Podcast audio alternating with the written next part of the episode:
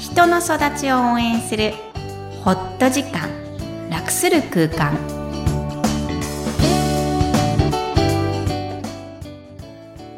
皆さんこんにちは声ラボの岡田ですこんにちはクロスのみきこですダジャハオ Hi everyone みきこさんよろしくお願いしますお願いします今日は小さな楽しみというテーマでお送りしたいんですけどはいそ最近なんか買い物をされたということで、うそううん Facebook でもひたすら書いてるんですけど、はいあのスピーカーにはまっちゃったんですそれどういうスピーカーなんですかデンマークのブランドに、はいバングアンドオルフセンっていう、はい知る人は知っているうんスピーカーメーカー。もともとはラジオメーカーらしいんですけど、こんな小さいのに、うんあの、手のひらに乗せれるぐらいのスピーカーなのに、はいそこにバイオリンがいる感じですね。あそんなにリアルにリアル。聞こえるぐらいいいよスピーカーなんですねそう。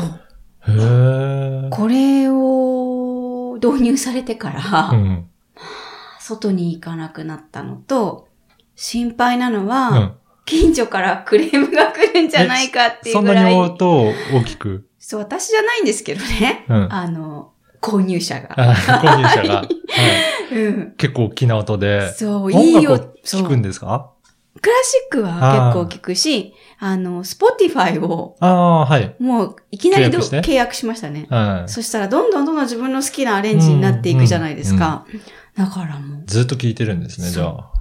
やへばい、音って、まあ、よく、ここでも言ってるよううに、ん五感っえ。て、ん。自分の本当の気持ちにアクセスしやすいし、うんストレス解消になるってだけど、本当に音もそそうなんでもまだ、あれですよね、一軒家ですよね。う。まあ、一軒家ですけどね。まだもいいですよね。お隣さんとかもうん。世代は親世代なんでね。はいはいちょっと静かにしないとな。はい。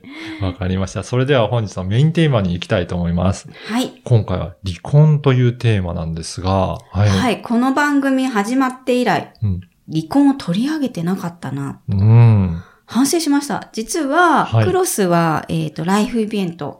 人生の中で起きるイベントすべてが、あの、良くも悪くもなくって、うんえっ、と、きちんと取り上げて、その感情を見つめていくと自分らしくはい。えーそして幸せになれるっていうことを応援している組織なんですけども、離婚そもそもがね、あのーマイナス要素だと思っていないんですね、私自身ああ、も。そうなんですね。はい。まあもちろん私自身がまだ、あの、経験していないので、まだと言いましたが、いや、本当に、だって誰でも起きることだし、え別に、そうですよね。そこにすごいバイアスが、もちろんありますよ。うんありますけど、うーん。だからすごいマイナスっていうこ感とじではないでっていうことですよね。もっと言えば、人の死もそんなにうんうん、すごく、うんあの、、人の死を感じて自宅出産したぐらいなので、うんやっぱり離婚考えないと良い結婚がないし、うん良い結婚するためにやっぱ離婚を考える必要があると思うんですよね。はいなので経験者もそうじゃない方々もぜひ今日は離婚について少し、えっと思いを馳せてみるっていう程度でいいので、付き合っていただければなと思います。はい。で、調べたんですけど、あの、無知なので、えっと、日本の離婚率って知ってます、あ、全然わからないですね。よどれだろうはくい、新聞でに癒すのは3組に1人とか言われてるんですけど、あそんなにあるんですね。それメディア数値らしくって、うんうん。えっと、1年間に結婚した数うん分の離婚したあ1ー年間の数になっちゃってるので、それ求めると3分の1になっちゃうっていうこそとれでっすてね。おかししいねいっなんかね、てそうですね。うんいう話じゃないですか。うんうんなので、えっ、と、ちゃんと1年間の、うん。うーん、えー既婚者のうち、はい。既婚者のうちの1年間において何人かが離婚したかっていうのを計算し直すと、はい。 200組に1あ組。あ、はい。これが多いか少ないかはちょっうんと分かりにくいんですが、うんまあ、その程度なんですね。うんだから、すごく大きなイベントとも言える、私はそう思ったし、あの、そんなに安易に、ぽいぽいぽいぽいしてるわけでもない。はい。っていうことが言えるのかなと思うんです。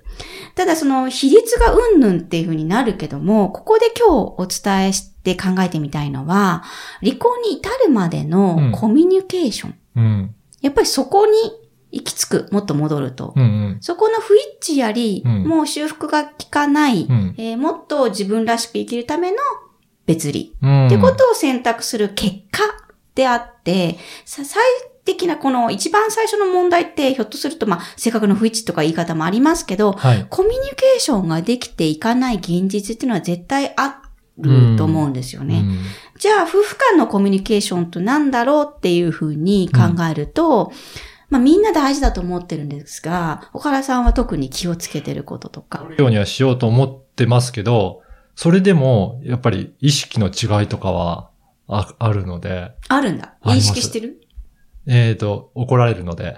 怒られるのか。はい。認識するんだ、男性は。そう。そこまではうまくやってるって思ってるんだけど、なるほど。じゃあ、不穏な空気を感じることはないのやばい、やばい、やばい、やばい、みたいな。いきなりバーンって怒るとは思えないんだよね。あ感じてないんでしょう ね。いきなり怒られるっていうあ、ふうにも思ううのじゃあ、もう鳩に豆鉄砲って感じなのあ、そうそうそう。あ、どそちうらなんかといだ。うと、え、何割ぐらいそうなの何割というのは ?10 回怒られたとしたら。いや、ほほぼ全部。あ、そうなの よくそういう人に対して怒れるよね。逆にすごいと思う、私。ももうもう私諦めるもん、そんな。無駄じゃないない鳩に豆鉄砲状態に。でもそれでも言い続けないと治らないからですかね。すごいと思うあ。すごい彼女の忍耐力、私は褒めたい。素 晴お風呂ら入っしてい。っる はい。ていうようにですね、各夫婦にうはんコミュニケーション、こうやってこう、私の場合諦める。はい。ではもいきっと彼女は諦めていなはいいっていうところがあって、えー結構アメリカではずっとこのコミュニケーショうんうンん。がどんな風にすると、えー夫婦の満足度は高くなるのか、えー下がっていって離婚に至るのはどんなコミュニケーションなのかっていうのは研究されているんですね。その中で興味深いのは、うん満足している夫婦っていうのは、ネガティブな相互作用、つまり喧嘩、うんネガティブな出来事が起きた後に、きちんと修復される機会や、えーチャンスうん。を作っている。っていうことが研究結果から出たそうです。お面白いのは、満足してる夫婦も満足してない人ー。も、うんみんな喧嘩してるってこあと。ーやっぱり喧嘩はもう当たり前なんですね。そう、喧嘩を避けようとはもう思わないでほしい。うん。うん。 本当にそれでいいのかわかんないけど、はいそう、そこに労力をかけるんではなくて、何かが起きた後に、どうやって対処するかの方があー絶対に大事。大切なんですね。そう。それはもうビジネスでも言うじゃないですか。同じなんです。うん。なのにどうして男性は、はい特に日本人男性の皆さん、その喧嘩を家族の中では起こさないようにしようと一生懸命するのあビジネスでは起きた後の、そのな、後の修復が、俺の力だとか、あ。うん。こう、ビジネスの力だって思ってるのに、うん。夫婦の中では起こさないようにしよう。どうなんでしょうね。ビジネスでも、でも同じあーかもしれないですね。そうなるほどしてる人はちゃんとやってるかもしれないし、できてない人はビジネスでも起こさないように起こさないようになるほどってしてるかもしれないなるほなと、その面白人いでのすね性格として。確かに。はい。そうか。うんでもこう、予期不安とか、はい恐れっていうのは、可能な限り、ゼロにはならないけど、はい可能な限り小さくミニマイズした方がいいので、うん、うん起きてしまった後に自分は修そうですね復できるという自信があった方が、うん。うん、楽に生きらそれれる。はそうですね。ね。なので、えーどのよううなん解決の糸口を見出していくかっていうことを、えー皆さんもちょっとうん。何をしましょう謝る。謝る。本当に謝ってる。 そこが気になる、私。感情あるうん。あの、でもどういったことで起こってるのかは、聞か、聞いて、あ、聞いてくれる。はい。でいいですねあ、そういうことで怒ってるんだねっていうことで、ごめんなさいってあ謝る。わかりました。じゃあ、うん謝る前に今のがあればいいです。はいはい。相手がどんな気持ちがしたかをそううん入れてくださいね。はいいきなりそ謝うるいのきなりはね、もう対症療法でしかない。はい。はい。はい。そうですね。はい。ぜひ自分の夫婦間、パートナーシップを見直してみてください。はい。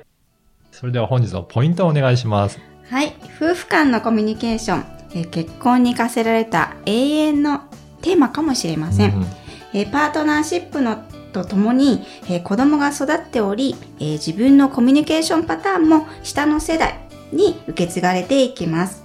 そのためこのパターンをどのように保っていくのか、えー自分のコミュニケーションはどんな風なのかっていうのを、えー紐解くといいかもしれません。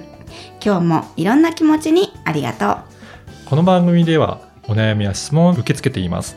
育ちネット多文化で検索してホームページからお問い合わせください。みきこさんありがとうございました。ありがとうございました。バイバイ。